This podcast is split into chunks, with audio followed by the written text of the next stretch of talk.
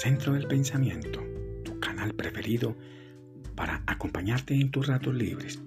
Recuerda degustar una rica y caliente taza de café. ¡Qué buen aroma! Bien, continuamos con el noveno flash acerca de este proceso de la creación, una creación imperfecta, diseñada por un creador perfecto.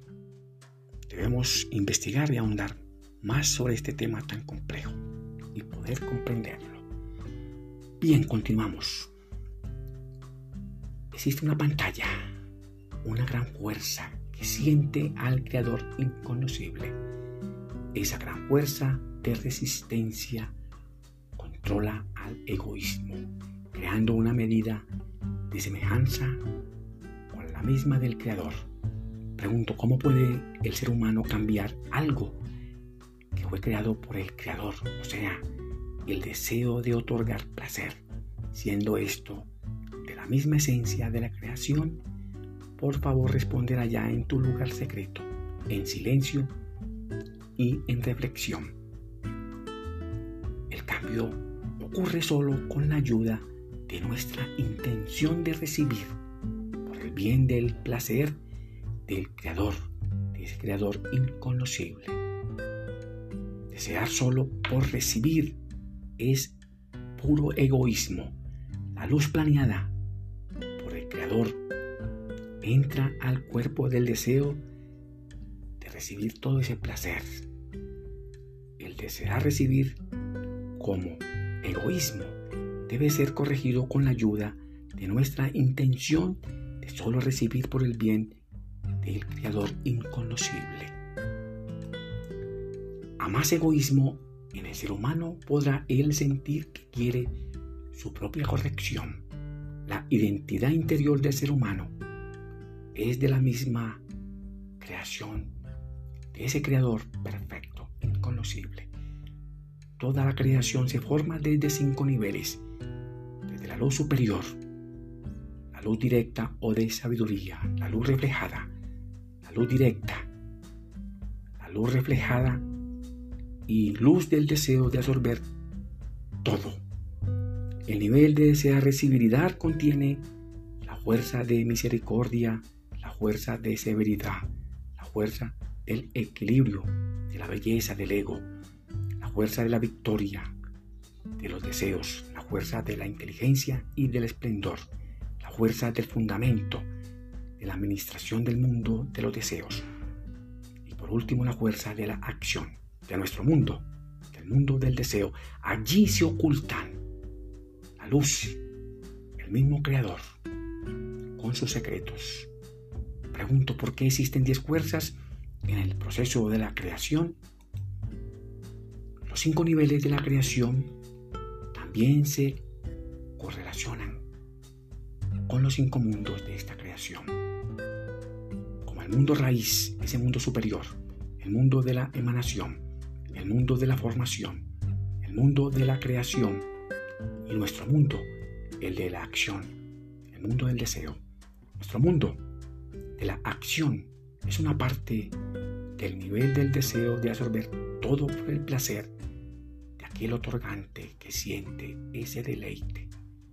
Las pantallas o fuerzas ocultan al creador, a ese creador inconocible igualmente ocultan a los mundos y niveles espirituales. En el mundo del ego, en el nivel 5, se desarrolla el cuerpo del deseo de absorber todo el placer que otorga el Creador inconocible. En la primera restricción se siente la oposición para con el Creador. En el cuerpo del deseo de absorber todo ese placer se decide si se deja o no recibir placer de ese creador inconocible.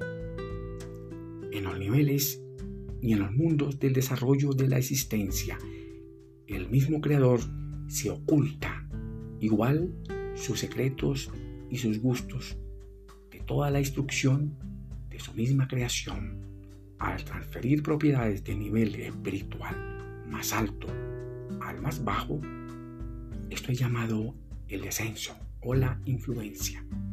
al transferir propiedades del nivel espiritual más bajo al más alto, he llamado la plegaria o la oración. Todas las subidas y descensos de los mundos y niveles espirituales de ninguna manera hacen referencia a la noción de tiempo y lugar. Únicamente habla del aumento o el decrecimiento de las semejanzas de las propiedades interiores del ser humano y también la semejanza del Creador. La subida imaginada a mundos espirituales es como un estallido de placer y optimismo. La bajada imaginada de mundos espirituales sería un pésimo humor. En la sabiduría eterna, todas las acciones hacen referencia a los sentimientos internos del mismo ser humano. Depende del ser humano mismo qué propiedad debe usar para ser similar a las propiedades del Creador inconocible. Lo que importa realmente es la medida del egoísmo correcto en el ahora y para el motivo de quién. Debe ser por el bien del mismo Creador, ese Creador inconocible, siendo una subida para sí mismo. Lo importante es saber usar el egoísmo y en qué dirección. Un egoísmo benéfico para sí mismo es impureza espiritual. Al privar los deseos del cuerpo de recibir todo ese placer que nos otorga el Creador inconocible, con ello nos sumamos a la corrección completa Te deseo éxitos para ti, tu familia y tus amigos.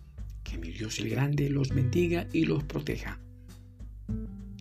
Recuerda en visitar allá a YouTube, a Pitágoras, Centro del Pensamiento. Por favor, suscríbete. Nos vemos en el décimo flash. Qué bueno.